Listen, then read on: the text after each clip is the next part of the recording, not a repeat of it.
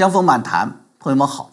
二月二十二号这天呢，三十多位民主党众议员共同签署一封信，要求拜登放弃总统被赋予的啊这个核武器发射权利。这封信是加州民主党众议员吉米潘内塔写的。他说啊，授予一个人这种权利有很大风险。说过去几位总统扬言用核武器攻击其他国家的行为，让其他官员担心总统的判决。咱们这一想，这历史上还真的有不少。那杜鲁门呢？艾森豪威尔、尼克松啊，这这这都做过，这儿威胁对方要发射核武器。那么让大家感到不安全了吗？都是威慑嘛，对敌手的一个震慑的力量嘛。啊，咱们先不说历史，就回到现在，这个潘内塔明白的提出要剥夺拜登的这个核武器发射指挥权，这个事儿啊，它带来的是两个思考。第一是什么？这是以核武器为借口，说你是对美国人、对全人类都威胁呀，然后达到个什么弱化，最后达到剥夺美国总统作为三军总司令的军事指挥权的目的。这是对美国宪法的再一次严重挑战。第二呢，是这个事儿的操作不是来自共和党，而是来自与拜登同一党派的民主党众议员，这就有意思了。所以这不属于什么党派之间的政治报复，而是什么来自于本党的。权力操作，这两个大家一眼就可以看到了这个问题，对吧？那我想呢，咱们呢进一步展开看看它能反映出的哪些深层意义，呃，跟大家一起思考一下美国和国际政治上一些博弈的趋势啊？为什么呢？因为现在美国呀，虽然而且它是第一军事强国，核武器又是具备。毁灭人类的终极杀器，但是现在美国有个状况是什么呢？它政治游戏规则被打破，政治平衡被打破了，是一个不稳定的状态。你想嘛，选举是体现这叫主权在民原理的最为重要的环节嘛？这个环节被破坏了，这个游这个游戏规则被改变了，那选举结果就失去了普遍的信任，甚至出现了可能出现了叫什么叫不法选举结果。很多过去在宪法框架之内不可逾越、不可能的事儿啊，按照宪法来说，本来应该循规蹈矩的事儿，现在呢，不仅有可能成为现实，而且有的已经成为现实。所以，我们绝不能轻视这样的一封三十几名议员签名的信件啊，觉得它究竟有多大实现的可能性呢？我说，很多事儿都有可能实现的。所以我们要看看他究竟要干什么，他究竟能干什么？啊，在过去的节目中，我是多次详细提到了美国的核武库的使用这个系统的运作了啊。咱们再简单聊聊，这个美国总统啊是三军总司令，是拥有对核武器使用的终极指挥权的。那是一边敌情报告过来，判断美国是否已经受到或者已经在受到核打击，然后再到美国总统下令进行核反击。再到三位一体啊，实现打击，这是一条什么叫我们叫直线指挥模式？两点之间呢，直线最短，对不对？所以这样的指挥权实现的就是什么？反应时间最短。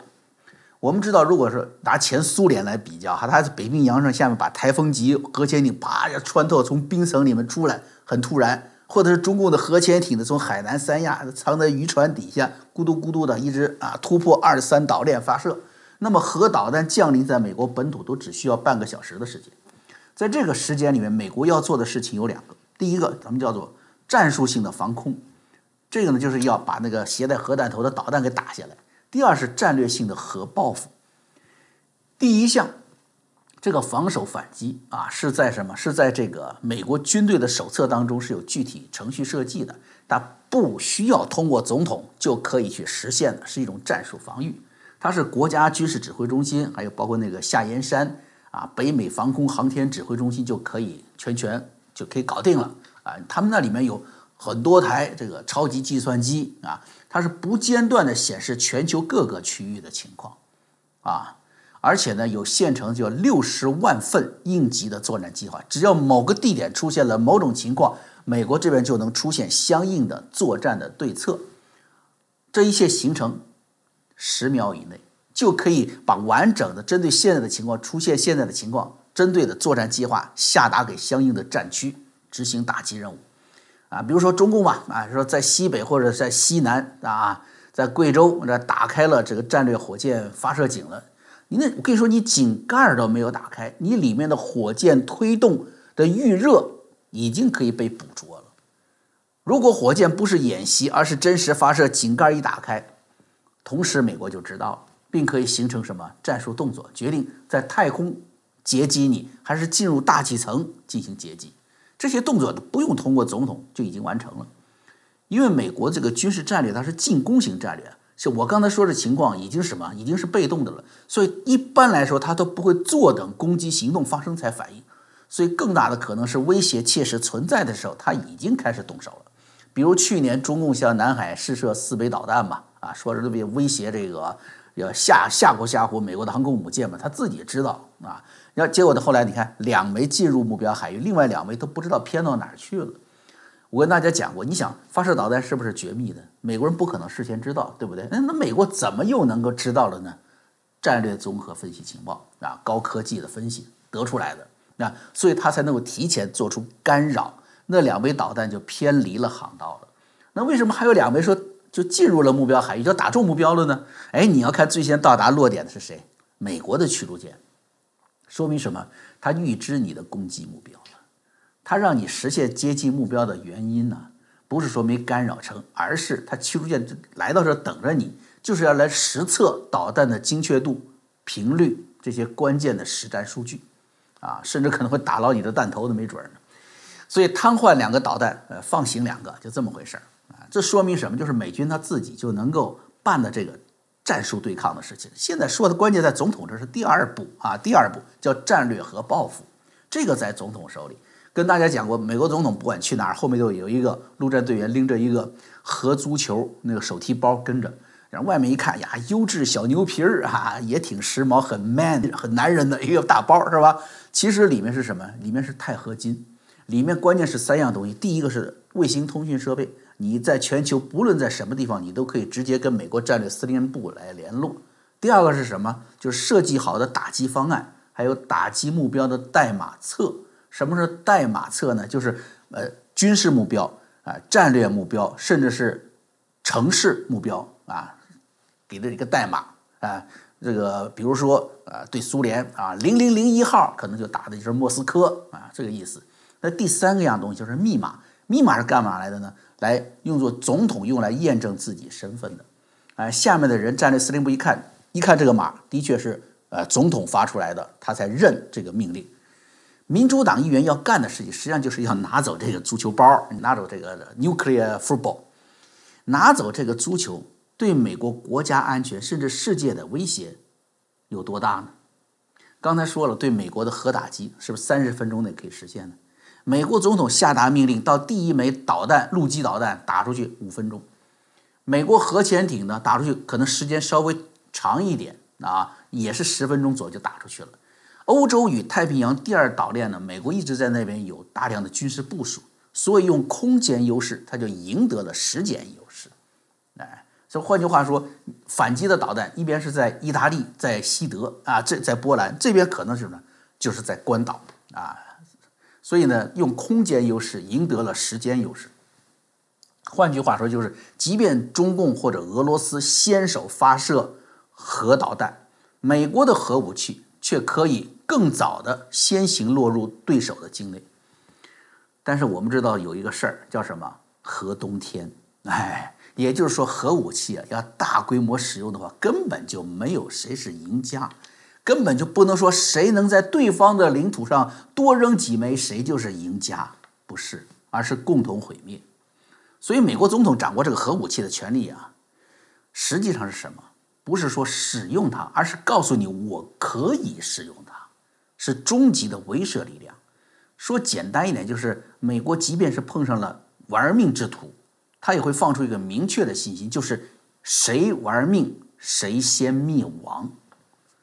在现实这个世界里呀，朋友们，往往独裁者和极权主义者，那他都是拿老百姓的命不当命，他自己啊总是最怕死、最惜命的。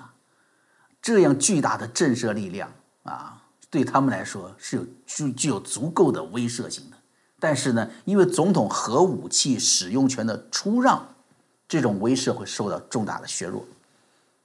那因为离开总统，不管交给谁，发射的时间都会延长，对不对？因为它不是直线指挥了嘛？情报到总统，总统到这个发射基地，他这是个直线。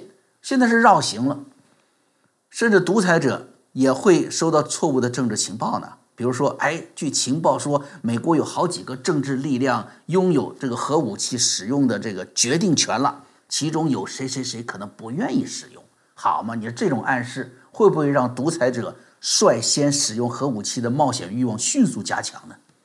换句话说，我打你，说不定你那还还没有决定能打我嘞。所以咱们总结一下哈，就是美国总统的核武器决定权呢，不在于使用，而在于巨大的威慑。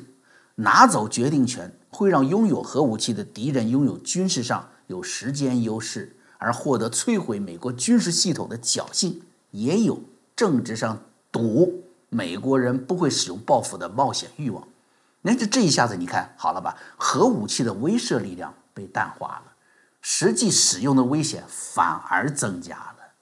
不仅对美国人，对全世界来说，你说这几位民主党议员这是干的好事儿还是坏事儿？来，然深一层思考就来了。那么，民主党议员关于总统一个人使用核武器决定权的这个危险，这样的担忧存在吗？就是他信里面的那个论据存在吗？不存在。为什么？总统使用核武器，关键是要获得敌手的战略情报。知道别人要动手，对不对？那这个情报不仅总统、战略司令部、其他的决策者，包括副总统和国家安全顾问也一样，也同样拿着这一份情报。所以总统不可能在毫无征兆的情况突然说：“哎，我精神状况不好了，喝了点小酒了，哎，晕乎，一摁核弹头出去了，不可能，对不对？”而且刚才说了，战略司令部会形成多达六十多万份这个作战方案，总统如果。你下的决定不符合已经制定的方案，啊，甚至说没事儿我就发射一枚核武器，这司令部将领呢肯定是通不过的，这就是程序。那么我们看民主党议员这个提案，在美国的军事实际运行上是制约了总统的这个权利了，对吧？这反而造成了对美国世界更大的威胁。为什么他要把这种机制要改变呢？当我们这个评论中共的一些很糟糕、很坑老百姓的政策的时候，我们比较容易理解的是什么？就是他们这么做呀，是为了让这个集权政权能够获得某种合法性，能够更好的生存下去，然后继续盘剥自己的人民。那么，民主党的这个提案又是出于什么呢？啊，我们要看到，这个核指挥权呢，是总统军事指挥权力的最高象征。换句话说，你一旦把核指挥权拿下了。你再动他的其他的军事指挥权力就变得简单容易多了。美国国会研究服务中心呢文文件明确解释了法律规定，说只有总统有权下令使用核武器，任何人都不可以否决总统的决定，这是总统作为三军统帅权限的一部分。所以这一举动呢，首先就可以视作对美国啊现存法律的一次强有力的冲击。那么他们究竟达到怎样的目的呢？啊，我们先去看看这个这个提案人写这封信呢，叫做潘内塔。那么很多朋友一听这个名儿不是很熟悉啊，但是他的父亲啊，一说起来老潘内塔，哎哎，那可就赫赫有名了。他是拜登担任副总统时候的这奥巴马政府时候担任过国防部长和中情局长，是捕杀本拉登的关键人物，因此而出了大名。就在大选之前呢，他对拜登啊是。赞颂啊，甚至是崇拜的这种表达是常见报端。这小潘内达，潘内达是是这个父亲退休了，有了空缺，然后自己在加州中部这个选区啊，拿着这个名额来到美国国会的。那你想，父亲就在几个月前都这么的崇拜、推崇拜登，怎么到了自己这完全变了呢？根本就不信任，甚至要突然要拿下拜登的军事指挥权。潘内塔呀！就是佩洛西的刀子，哎，我们知道一月六号的美国国会山事件期间，佩洛西是会见了参谋长联席会议主席麦利，对不对？也会见了国防部长，问的都是军事指挥权能不能够过渡过来，能够不让川普掌握。他的这个那句话就是什么？他担心川普精神失常发动核攻击。到底谁精神失常啊？啊，谁会拿核武器打国会山呢？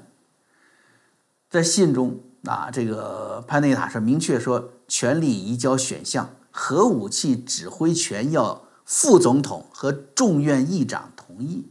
哎，他们否定了，你还不能还击了，不能核报复了。然后还要求国防部长证明发射令是合理的，要求司法部长证明是合法的，可能参与的人还挺多嘞，是不是？啊，你这个世界上啊，你是是很是很荒唐的事儿啊，他是找不到第二个国家让司法部长来决定能不能打仗的，对不对？也没有第二个拥有核武器的国家，你不管是英国、法国啊，苏苏俄罗斯或者是中共。啊，甚至以色列这种小国都都不会有什么国会来决定使用核武器。国会的议员从哪儿来的呀？美国各个州选各个州的议员呢？哪个你德克萨斯，你加利福尼亚同意发射核武器，德克萨斯是不同意啊？你有什么权利像总统那样，他是全民投出来的吗？这种完全不合法、不合理的做法，对不对？所以我说了，关键是要看他的目标是什么。他目标不光是面对这个核指挥权，而是要弱化军事指挥权。拿走核指挥权是弱化军事指挥权的第一步，那第二步才是实在的，就让副总统贺锦丽提前接管权力。那为什么还要加入佩洛西一个否决权呢？因为很重要的是，民主党内部对于军事大权的掌握彼此不信任，哎，必须要进行政治力量平衡。你一月六号的那个对话，刚才提到了。他很强的目的是什么？是要剥夺川普的军事管制权啊，剥夺他对反叛乱法的实施。如今其实也一样，要剥夺拜登的军事指挥权利。不知道大家有没有印象？我早在十一月份时候就做过一个叫我叫民主党夺权三部曲的节目啊，其实大家可以回去看看。其实呃说了很多事儿，现在都是验证的啊。这个拜登其实什么？就是民主党或者说包括了民主党的极左。共和党的建制派部分啊，在内的一个全球主义者联盟吧，这么一枚棋子儿，他属于温和派，容易获得内斗激烈的民主党的共识。那他更重要，他个人愿意出这个风头，愿意与名望中天的这个川普较劲儿。哎，他不怕丢人，你看到吗？他几十个人的集会，他都那么高兴的去参加，是不是？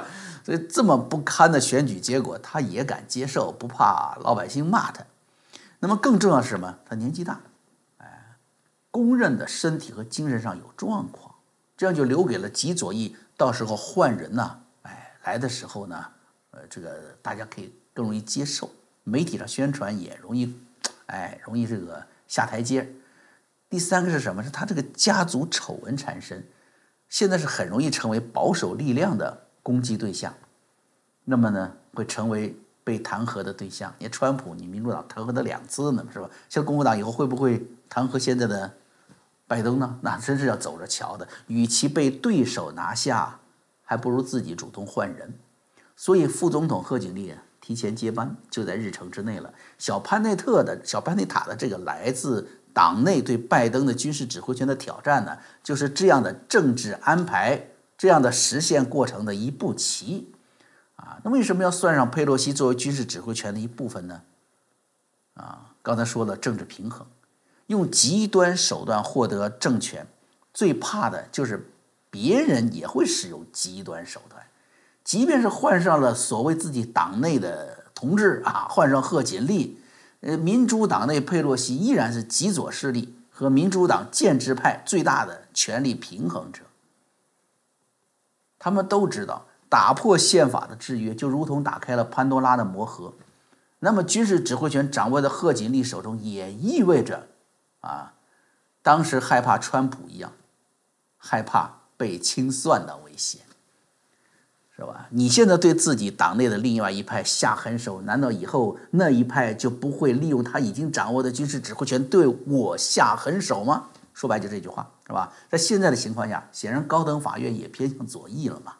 啊，国会形成一个保护继续操控选举的议案，一点都不难。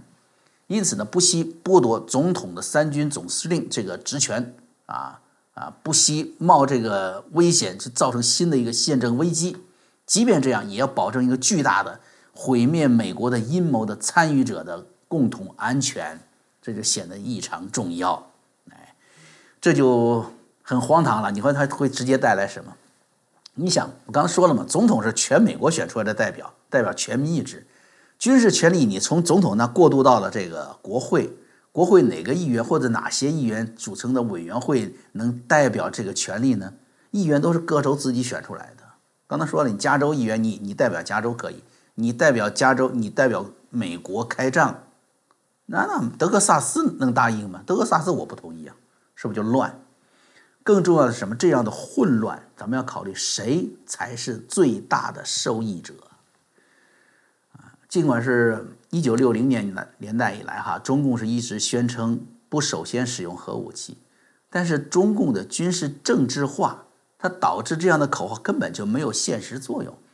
只要政治要求，呃，只要是换了一个所谓中共的党魁和领袖，这东西就会发生变化。再加上现有的中共的军事科技水平也不利于防御型的核战略，他发现不了或者没有充分的时间反应，对吧？别人打都打到头上了才知道。中共现在一直在打造什么叫做首发打击能力，也说明了他在改变这个所谓啊原子弹不打第一弹的这个战略。那么美国的乱象。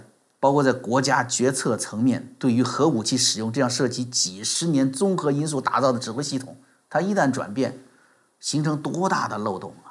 情报给谁汇报？原来给总统一个人，现在你得面对国会好多人，会不会提前走漏风声，或者是迟到了把那个风声才放出来，都有可能。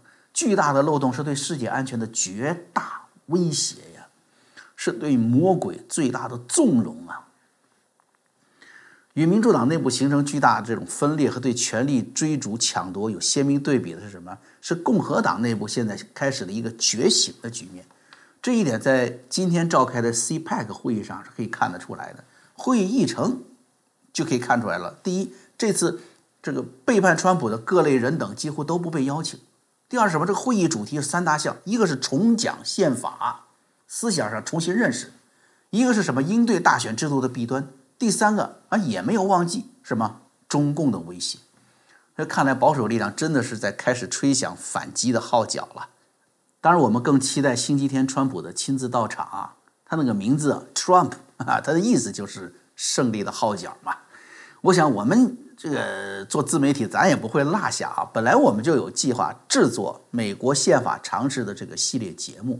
这个在总统大选日之前，咱们已经给大家放出这个风来了啊。这咱也会一定会紧锣密鼓的制作出来，呃，另外一个呢，就是我们也会聚集更多的思想和传播的力量吧，这这正好今天是中国的元宵节了啊，在这儿呢，先恭贺大家元宵节吉祥安康啊，然后呢，也同时想告诉朋友们，我们就是希望之城会员网站也开始了不少优惠，就是什么呢？就希望之城一年的免费观看，哎，这个优惠您可以送给您国内的亲友啊。这无论您是现在的年度会员，还是你现在就赶快来购买年度会员，您都可以得到这个优惠，等于是买一送一吧，这个意思啊。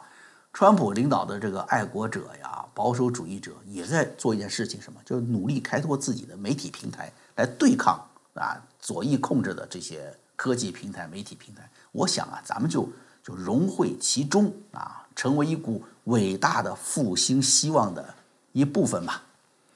好，今天节目咱们就做到这儿。江峰漫谈，我们啊下回再见。Música